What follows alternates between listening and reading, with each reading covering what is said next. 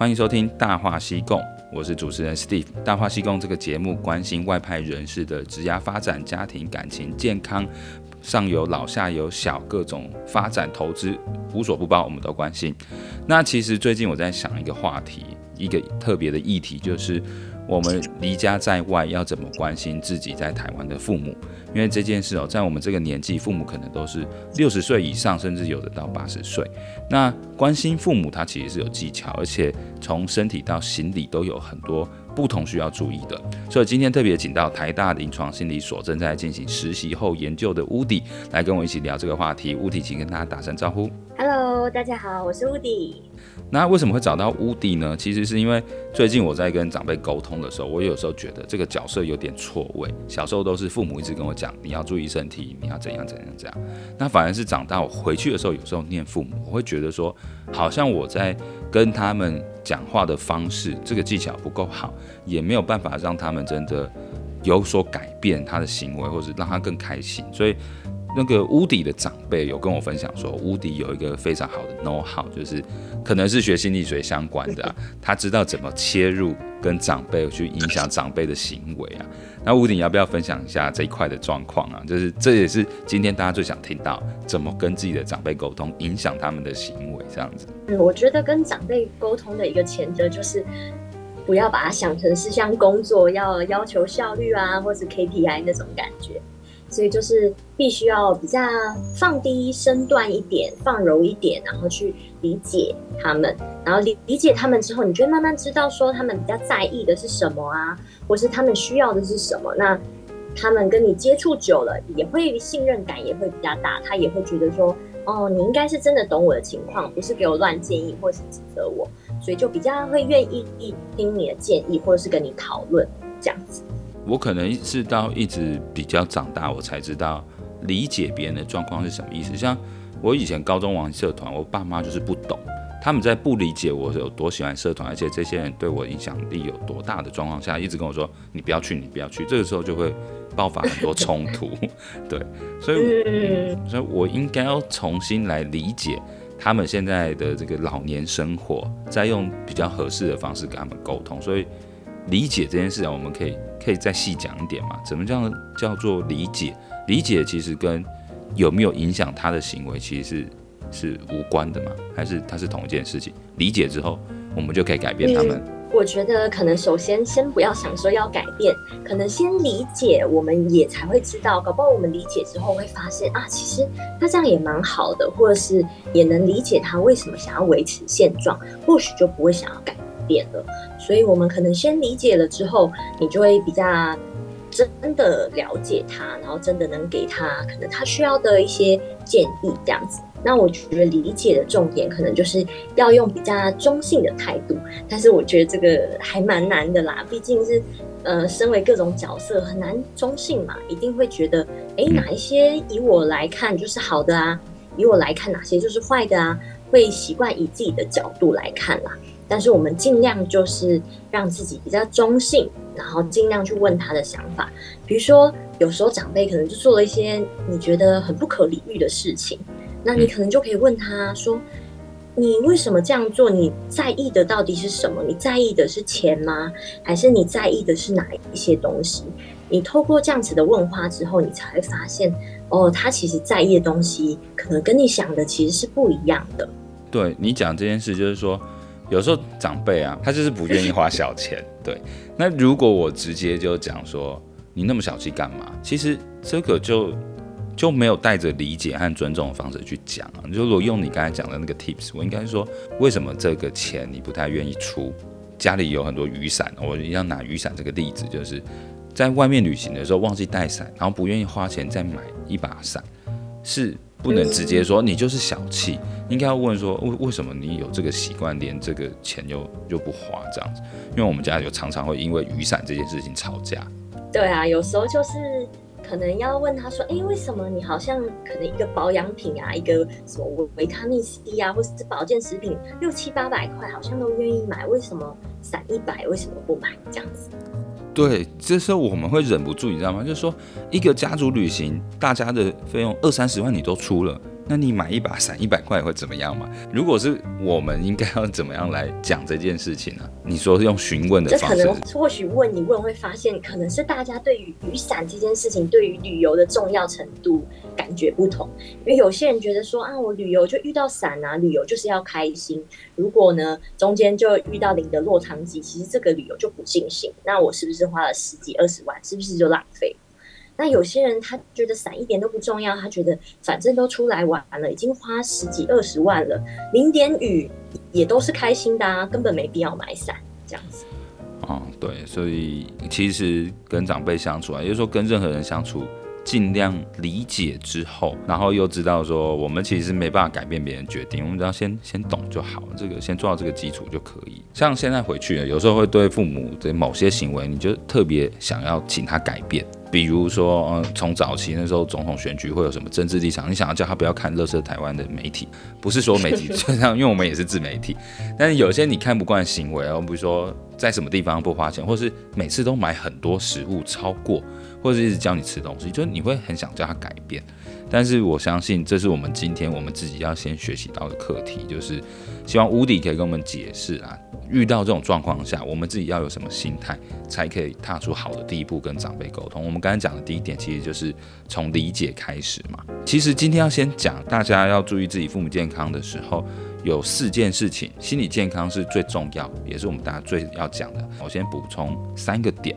老年人呢、啊，他的生活很容易遇到的挑战，也是我们应该要跟他们一起陪伴他们去想的。其实第一个是身体的健康，它是非常重要。就是你没有健康，你其他的生活品质都是非常低，一直跑医院，一直洗肾，你其实就是没生活品质。所以身体健康这边我们可以做的就有健康检查，而且时间呃要固定，而且有针对性。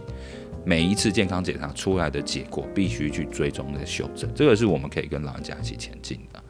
那第二个，我觉得其实就是运动，因为很重要的一件事情就是肌肉是老年生活品质的保障。如果你没有肌肉，你很容易摔倒，而且行动不良，就后来越来越退化，你整个生活就都垮了，而且没有肌肉很容易滑倒。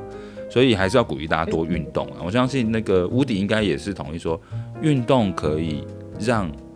老人家比较容易对抗忧郁，是这样吗？嗯，没错。其实运动的话，就是在幸福这个之中，就是要快乐的话，基本上也很需要运动。因为运动的话，基本上可以帮助我们的多巴胺分泌啊，然后再来也可以调节我们一些压力。因为有时候长期压力的话，可能会分泌一些就是皮质醇这种长期的压力激素。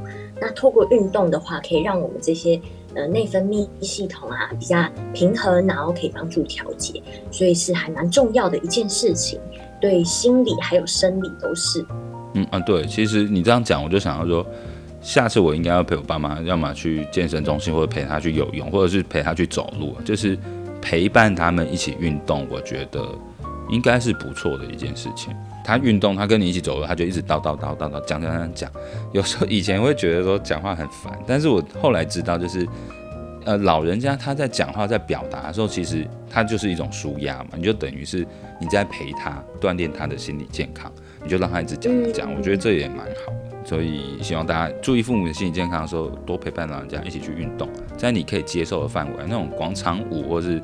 大家可以不用勉强自己，对 对。然后呃，第二个呢，其实跟身体健康，其实它有两个一样重要是保障生活满意度的底线。第二个其实是有足够的经济收入，不管老人家是从保险、储蓄、投资、孝亲费，还是其他的理财方式哦，我觉得经济收入稳定是很重要。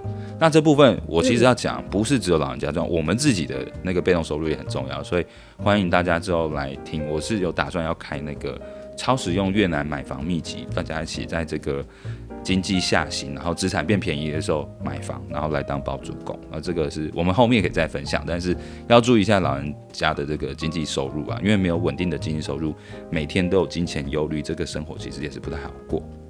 对，嗯，对，对啊，对。那第三个，我们讲完以后，就会进到真正的心理健康，能够维持呃心满意生活满意的底线。第三个就是居家安全跟舒适，就是说你强迫老人家他去老人院，他其实是觉得没有安全感，而且他又不适应，那就没有舒适，没有舒适生活就没有满意啊。但是我们一直以来成长的家庭环境，他住了三十年的房子，以前安全，现在可能不安全。比如说他的视力退化，所以以前比较灯光昏暗的地方他看得到，但是现在年纪大了，老人家可能是看不到。所以我要提醒大家，就是特别注意两件事情。第一个就是绝对不要让老人家滑倒，不要滑倒，要注意特别不安全的地方，从厨房到浴室，还有打蜡的地板，还有没有止滑的拖鞋，还有淋浴湿湿的要站起来的这些扶手，其实都是要防止滑倒。第二个就是视线安全，就是该装小夜灯的，晚上会起来上厕所的，或者是。呃，阳台某个黑暗角落或储藏室搬东西，这个地方就是比较危险。其实大家就特别注意这两件事：该装扶手的，该改的，以后不要打蜡，用扫地机器人不要拖地的这些，大家要特别注意。那讲完这三件事啊，我们就进到今天的重点主题，就是真正的让老年生活感到幸福的，其实是健康的心理状态，就是我们今天屋顶要讲的。那屋顶我们要不要先聊聊，就是心理不健康的？最常见的情绪应该是什么？我们从 no 或是 negative 的地方开始。嗯，那基本上最常见的情绪困扰啊，基本上是两种。那一个是忧郁，那一个是焦虑。那忧郁简单来讲呢，就是有点像是失落情绪的一个累积，就是很多让人很失落、很失落的事情，就是久了久了，久而久之一直闷在心里，那都没有处理的话，很容易就会变得比较忧郁。那焦虑的话，则是一个恐惧事件的累积啦，就像是说遇到一个事情让你很害怕，那因为实在是太害怕了，当以后没什么事情的时候，你实在是很怕这个事情再次发生，所以你就会变得很焦虑，就会事前非常的紧张，然后做很多过度的准备。对，那这就是很常见的，就是忧忧郁还有焦虑这两个。嗯，所以。老年的时候，我可以理解，就是他们在生涯规划理论里面，就是某些以往有的角色已经消失了。那这个角色一旦消失，他就会有失落。我举个例子，像如果我是在公司一直发展以后当上高管，那我突然没有管理者或是公司主管这个角色，我回到家突然闲下来，我会不知道该做什么。这个就是一种角色丧失。那父母这一块呢？他们因为我们都离家嘛，尤其是海外干部，你都不在家，你父母这个照顾子女的父母这个角色就相当减弱很多。如果自己又在外面成家的话，他孙子又不在身边，他又少了当爷爷奶奶这个角色，他们一定失落感会很高的。所以这件事情失落感就会跟角色丧失有关。角色丧失是不是就会连到什么自我认同这一块？嗯，就是自我认同，基本上是把我们整个人撑起的一个根基，还有核心啦。那我们自我认同，基本上第一个最主要的来源，当然就是我们有时候身为一个人就足够可以认同了。比如说，有人就觉得说我单纯活在世界上啊，健健康康这样子其实就够好了。但是因为我们现在社会嘛比较复杂，所以呢蛮多各种的角色，所以呢我们自我认同我就变成我们一个对于人的一个认同。还有加上其他人生的各个角色，像是比如说父母啊、子女啊、伴侣啊，或者是老板啊，或是一个员工啊这类的。所以，对于一个人的基本认同，还有那个角色叠加上去啊，如果我们对我期望中那个角色的样子和现实不符合的时候，他就会失落又容易忧郁。这是我的观察。对，就会很失落。那。有时候呢，很想要很努力让两个东西平衡的话，就会变得又有一点过度焦虑这样子，所以就变成说常常在很失落还还很焦虑、很恐惧、紧张的状况两边一直徘徊这样子。比如说冲突，就是我们离家之后，父母他原本扮演父母那个角色反而变薄弱，所以。他有时候可能会过度努力，想把那个角色抓回来。像我以前就是有遇到保护过度的状况，就我妈特别关心我，我去哪边去朋友家，她都会打电话给那个朋友妈妈，让我非常困扰。那现在已经没有这样子。其实我要要讲的是，呃，父母在某个角色他放不下又过度努力的时候，这个叫有点过度介入的状况，会让呃他自己也不够快乐，又放不下，没办法专心在他自己身上了。就是比如说，我相信屋顶，你可以举出很多人对那个角色的基本定义，后来没办法满足，就造成一些冲突和犹豫。比如说这个孝子心态啊。